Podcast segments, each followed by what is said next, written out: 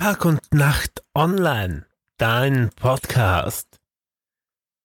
Unbekannte Täter haben in einer neuen errichteten Wohnhausanlage in Villach hohen Sachschaden angerichtet. Sie drangen in eine Wohnung ein und öffneten im Bad eine Brausearmatur. Das austretende Wasser richtete Schäden in mehreren Wohnungen an.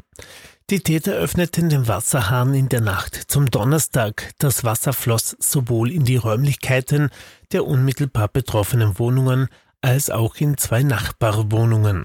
Es wurde starke Schäden an den Bodenbelegen und den Bodenheizungen verursacht. Eine Übergabe der neu errichteten Wohnungen war im Mit-November 2021 geplant. Der durch die Tat verursachten Schaden beträgt mehrere 10.000 Euro.